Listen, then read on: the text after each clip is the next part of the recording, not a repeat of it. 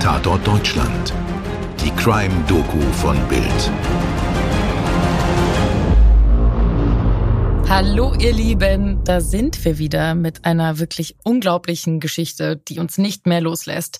Heute Teil 2. Ich bin Toni Heyer und zusammen mit Mirko Kasimir erzähle ich euch jetzt, wie es mit der Ice Lady weiterging. Hey Toni, Du hast vollkommen recht, das ist eine der verrücktesten Geschichten, die wir in diesem Podcast bisher erzählt haben.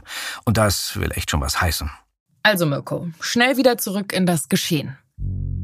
Am 7. Juni 2011 leert in Wien eine auffällig hübsche Frau namens Estibalis Carranza ihr Konto und ein Schließfach. Sie bittet ihre Putzfrau, ihr den Reisepass und ein Sparbuch zu einem Treffpunkt zu bringen. Anderen Quellen zufolge brachte nicht eine Putzfrau, sondern ein Freund die gewünschten Dinge. Estebalis Carranza bucht einen Flug von Wien nach Paris und nimmt ein Taxi zum Flughafen. Sie ist an diesem Tag 32 Jahre und neun Monate alt und wird bald den Rest ihres Lebens hinter Gittern verbringen. Sie ist auf der Flucht. Zur gleichen Zeit sucht schon die Polizei nach ihr. Denn Esti ist am Tag zuvor aufgeflogen. Nach einem Wasserrohrbruch waren im Keller ihres Eissalons in der Wiener Oswaldgasse zahlreiche Leichenteile gefunden worden. Einige in Tiefkühltruhen, die mit Beton gefüllt worden waren.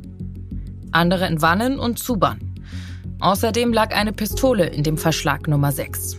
Es handelte sich dabei um die Leichen der beiden Ex-Partner dieser Frau. Ihren Ex-Mann Holger Holz hatte sie 2008 im Zaun erschossen, zerstückelt und die Leiche versteckt. Keine zwei Jahre später beging sie den nächsten Mord, diesmal aber eiskalt geplant. Sie erschoss ihren Partner Manfred Hinterberger im Schlaf zerstückelte auch dessen Leiche und verfrachtete sie in den Keller unter dem Eiscafé Schleckeria. Beide hatten sie ihrer späteren Aussage nach unterdrückt, bedroht und finanziell abhängig gemacht. Nach dem Leichenfund kreuzte die Polizei nicht sofort bei SD auf, denn der Keller war niemandem zuzuordnen. Und so hatte sie erst am nächsten Morgen erfahren, dass da ein Großeinsatz in der Oswaldgasse zugange war. Jetzt sitzt sie im Taxi Richtung Wiener Flughafen um einen Flug nach Paris zu nehmen. Sie bucht das Ticket, aber sie beschleicht ein ungutes Gefühl. Schließlich besteigt sie wieder ein Taxi, verlässt das Flughafenareal und lässt sich nach Italien fahren. Mirko, ganz ehrlich, also wenn das ein Drehbuch wäre oder ein Film, den ich gerade gucke, würde ich ausmachen, weil das einfach völlig übergeigt und unrealistisch klingt. Ja, aber die irre Realität ist manchmal nicht zu toppen. Denn tatsächlich lag die Mörderin richtig. Noch während sie wegfuhr, warteten Polizisten am Gate auf sie. Allerdings vergebens. Stattdessen checkt sie nach einer langen, teuren Taxifahrt in einer Pension im italienischen Tolmezzo ein. Am nächsten Morgen geht es gleich weiter. Esti fährt mit der Bahn ins etwa eine Stunde entfernte Udine. Und ich finde, hier kommt der nächste unwahrscheinliche Move von ihr. Esti trifft dort am Bahnhof von Udine einen Straßenkünstler und labert ihn an. Und dann bringt sie ihn dazu, sie bei ihm aufzunehmen. Ja, sie muss eine echt anziehende Ausstrahlung gehabt haben. Aber, und damit weiter im Protokoll dieses Sommertages, sie erzählt dem Mann am späten Abend wirres Zeug über Leichenteile in Wien und darüber, dass sie Selbstmordgedanken hat.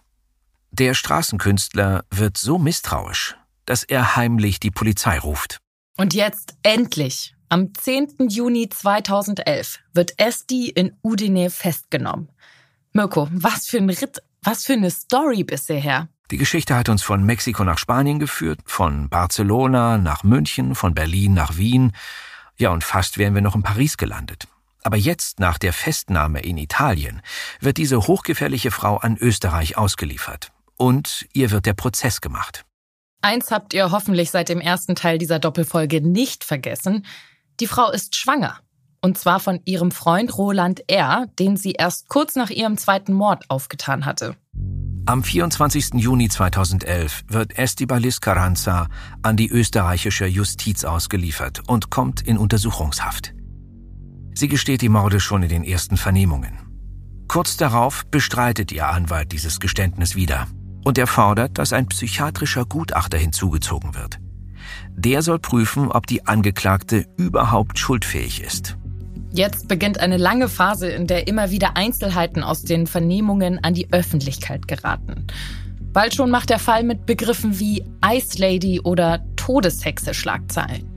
Außerdem keimt der Verdacht auf, Esti habe schon jeweils vor den Schüssen versucht, die Männer zu vergiften. Das lässt sich aber nicht erhärten. Und am 11. Januar 2012 bekommt Esti Balis im Wiener Kaiser Franz Josef Spital ihr Kind. Damit beherrscht das nächste Drama die Diskussion. Die Kindsmutter und der Vater Roland R. heiraten im Gefängnis. Genauer gesagt in der Vernehmungszone der Justizanstalt Wien-Josefstadt. Aber das Sorgerecht bekommen die Eltern nicht. Der Sohn wächst bei den Großeltern in Spanien auf. Jetzt haben wir schon Juli 2012 und noch immer hat kein Prozess begonnen. Immerhin wird das psychiatrische Gutachten vorgelegt. Gerichtspsychiaterin Kastner hat sich 30 Stunden lang mit Estibalis Carranza unterhalten. Der Befund ist 140 Seiten dick. Sie gilt, kurz gesagt, als schuldfähig. Sie solle im Falle eines Schuldspruches gut in eine Anstalt weggesperrt werden, wegen ihrer besonderen Gefährlichkeit. Weitere Monate vergehen. Am 19. November 2012 beginnt endlich der Prozess gegen Estibalis wegen Doppelmordes. Die Anklage wirft ihr eine einzigartige Kaltblütigkeit und Skrupellosigkeit vor. Ne, wenn man sich die Schlagzeilen der österreichischen Presse ab da anguckt, mein lieber Scholli, also das war ein spektakulärer Prozess. Mal berichtet ein Gerichtsmediziner, das Zerteilen der Leichen müsse eine große Sauerei verursacht haben. Mal sagt ein Freund der Angeklagten, sie sei chaotisch gewesen und gefallsüchtig. Aber natürlich sind alle gespannt auf die Aussage der Angeklagten. Den fraglichen Prozesstag hat der Wiener Kurier packend protokolliert. Estibalis erscheint in einem grauen Wollkleid, das für den Geschmack einiger Prozessbeobachter ein bisschen zu sexy geschnitten ist, um wie ein Büßergewand daherzukommen. Sie sieht blass aus. Sie schildert, wie es zum Tod von ihrem Ex-Mann Holger Holz kam. Und jetzt kommt die Opferrolle, die wir schon thematisiert haben. Und vielleicht war da ja sogar was dran. Also, sie hat sich von Holger Holz getrennt, aber der will einfach nicht aus ihrem Leben verschwinden und bleibt stumpf und dickköpfig mit ihr in der Wohnung. Und jetzt im Prozess sagt sie wortwörtlich, ich war absolut hilflos. Ich dachte, ich krieg mein Leben nie mehr zurück. Dann nahm sie seine Pistole, als er gerade vor dem Computer saß, und erschoss ihn. Er hat's nicht bemerkt. Sie sagt dann weiter, sie habe nicht geglaubt, dass sie das wirklich tun könnte. Und später, mein Gott, bitte nicht, er liegt da tot. Sie sei wie ein gesteuerter Roboter herumgelaufen. Den Körper habe sie nicht anfassen können und deshalb ließ sie den Toten tagelang im Sessel sitzen. Am 22. November 2012 endet der Prozess mit einem Schuldspruch und einer Verurteilung zu einer lebenslangen Freiheitsstrafe wegen Doppelmordes. Und mit der Einweisung in eine Anstalt für geistig abnormale Rechtsbrecher. Estibalis Carranzas Anwälte legen Berufung ein. Aber das Urteil wird am 20. März 2013 vom Oberlandesgericht Wien bestätigt. Wir brauchen von mir aus nicht zu diskutieren, ob das Urteil gerechtfertigt ist. Aber mich macht dieses kranke Beziehungsleben von Esti auch ein bisschen nachdenklich, ehrlich gesagt, weil wir vielleicht alle mal so eine Ratlosigkeit spüren. Ja, ich glaube, das musst du noch ein bisschen näher erklären. Okay, also nehmen wir uns noch mal das Gutachten vor. Da steht sinngemäß, sie hat sich in Beziehungen stets dem Partner unterworfen, sei dann aber dadurch völlig unglücklich geworden. Und weil sie zu unterwürfig war, sich zu trennen, hat sie das dann durch die Morde gelöst. Also ich persönlich höre da ganz viel Unsicherheit und wenig Selbstwert raus. Und ohne jetzt darüber urteilen zu wollen, auch keinen Mut. Also vor der nächsten Beziehung musste sie die vorige ganz radikal beenden, ohne für sich selbst einzustehen. Auf verbale Art und Weise. Ja, ich glaube, ich verstehe, worauf du hinaus willst. Die Sache ist wirklich sehr, sehr vertrackt. Ich sag mal so, nur weil sich ein Partner unterwürfig verhält, muss man ihn natürlich nicht wie Dreck behandeln. Aber zu diesen Vorwürfen, die Estibalis gemacht hat, können uns die Opfer leider keine Fragen mehr beantworten, denn die wurden auf grausame Art ermordet. Und das ist das, was unter dem Strich stehen bleibt. Und so müssen wir uns an das halten, was das Gericht zusammenfasst. Sie hat nicht aus einer Notsituation heraus gehandelt, sondern vorsätzlich und geplant. Und das ist es, was einen dabei so ratlos zurücklässt. Aber auch mit der Gewissheit, dass sie ihre Strafe verdient hat. Ja, Definitiv. Ich finde nur, ihre psychische Verfassung und Rolle in den Beziehungen, das ist eine Erklärung für ihr Halten, aber definitiv keine Entschuldigung dafür. Ich meine, so die eigenen Baustellen beziehungsweise Probleme oder Schwierigkeiten zu identifizieren und reflektieren und danach auch noch dran zu arbeiten, das ist eine Menge Arbeit, aber so, so wichtig für jeden einzelnen Menschen. Und steile These von mir, mit einer Therapie hätten die Morde vielleicht verhindert werden können. Einfach aus dem Grund, dass Esti sich vermutlich anders verhalten und auch mehr Selbstsicherheit gehabt hätte. Aber auf jeden Fall ist das ein abschreckendes Beispiel für Beziehungen, die man besser lassen sollte. Ich glaube, zusammenfassend kann man sagen, dass sie sich hätte Hilfe holen müssen. Zumindest in ihrem engsten Freundeskreis. Da hätte sich sicherlich die Möglichkeit einer räumlichen Trennung ergeben. Dass sie ihre Probleme dann auf diese Art und Weise gelöst hat, ihre Partner einfach kaltblütig umzubringen. Ja, das zeigt für mich, dass sie ihre Strafe auf jeden Fall verdient hat. Definitiv. Aber Mirko, wir sind ja noch nicht ganz fertig, ne? Ja, da hast du recht. Fast jeder unserer Fälle hat ja eine Art Nachspiel. Und Esti toppt auch da wieder fast alles Bekannte.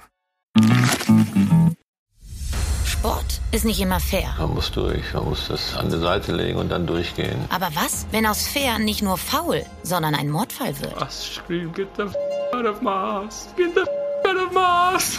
Das hier ist Playing Dirty, Sport und Verbrechen mit Lena Kassel und Daniel Mücksch. Ich und mein Partner in Crime schmeißen uns rein in die spektakulärsten Fälle, in denen Sport zu Verbrechen führt und umgekehrt. Hört rein, jeden Donnerstag ab 0 Uhr überall da, wo es Podcasts gibt. Bewertet uns gerne und vergesst nicht, Playing Dirty zu abonnieren. Sie ist jetzt Ende 2012 verurteilte Doppelmörderin, verheiratet, Mutter eines kleinen Sohnes, der bei seinen Großeltern aufwächst und sie ist Österreichs bekanntester Häftling. Tja, und was macht sie? Sie macht wirklich mit der nächsten Liebeseskapade Schlagzeilen. Denn auch die Ehe mit Roland R. steht bald vor dem Aus. Stattdessen schafft Esti es, selbst in der geschlossenen Psychiatrie mit einem Mithäftling eine Affäre einzugehen. Der Mann heißt Martin L. und wird nach Bekanntwerden der Affäre in eine andere Anstalt verlegt. Estibalis bleibt aber auch sonst in den Schlagzeilen. Denn sie verarbeitet ihre Erlebnisse in zwei Büchern. Das erste schreibt sie mit Hilfe der Journalistin Martina Prewein. Es heißt Meine zwei Leben, die wahre Geschichte der Ice Lady. Darin schildert sie ihr Leben, beginnend mit ihrer Kindheit in Mexiko bis zu ihrem Leben in Haft. Das verkauft sich zwar gut, aber ihr damaliger Noch-Ehemann kritisiert das Buch und meint, man solle mit Toten keine Geschäfte machen. Das hat sie wohl kaum beeindruckt, zumal ich finde der Titel Die wahre Geschichte der Ice Lady zeigt ja schon, dass es ihr auch irgendwie ein bisschen gefällt, dieser ganze traurige Fame. Auf jeden Fall. Ich glaube, das wird damit ziemlich deutlich. Schon 2018 kam das zweite Buch heraus. Diesmal geht es um die Beziehung zum Mithäftling Martin L. Und damit endet die Geschichte jetzt langsam. Ja, aber lassen wir zum Ende nochmal Esti selbst zu Wort kommen. Da gibt es nämlich eine Stelle im Geständnis, die ich sehr vielsagend finde. Es ging gerade um Holger Holz. Und eine Geschworene sagt zu ihr, ich habe nicht den Eindruck, dass Sie etwas bereuen. Worauf Esti erwidert, ich versuche, mich zusammenzureißen. Wenn ich die ganze Zeit weine, heißt es doch nur, schau, was die für ein Theater spielt. Später weint sie doch. Aber als es um die Leiche im Sessel geht, da sagt sie ganz trocken, der Sessel, in dem der tote Holger saß, sei aus Edelstahl gewesen, der sei ihr beim Sägen in die Quere gekommen. Das ist doch unglaublich, oder? Ja, sie kommt da wirklich sehr kaltblütig rüber. Sie trägt ihren Spitznamen ganz offenbar zurecht. Wir danken euch fürs Zuhören. Den Fall der Ice Lady haben wir euch erzählt mit Auszügen aus Artikeln und Chroniken des ORF, des Kuriers, von Die Presse sowie mit Zitaten aus Meine zwei Leben, die wahre Geschichte der Ice Lady. Skript und Redaktion Stefan Netzeband. Schnitt Toni Heyer und Wakeword Studios München. Und damit Tschüss und bis zum nächsten Mal. Eure Toni. Und euer Mirko. Dir hat diese Folge von Tatort Deutschland gefallen? Du bekommst von True Crime einfach nicht genug. Dann hör jetzt in unsere weiteren Folgen rein. Hier warten mehr als 200 spannende Fälle auf dich, wie das Verschwinden von Rebecca Reusch, der Prozess gegen O.J. Simpson oder die Entführung von Ursula Herrmann. Wir hören uns bei Tatort Deutschland.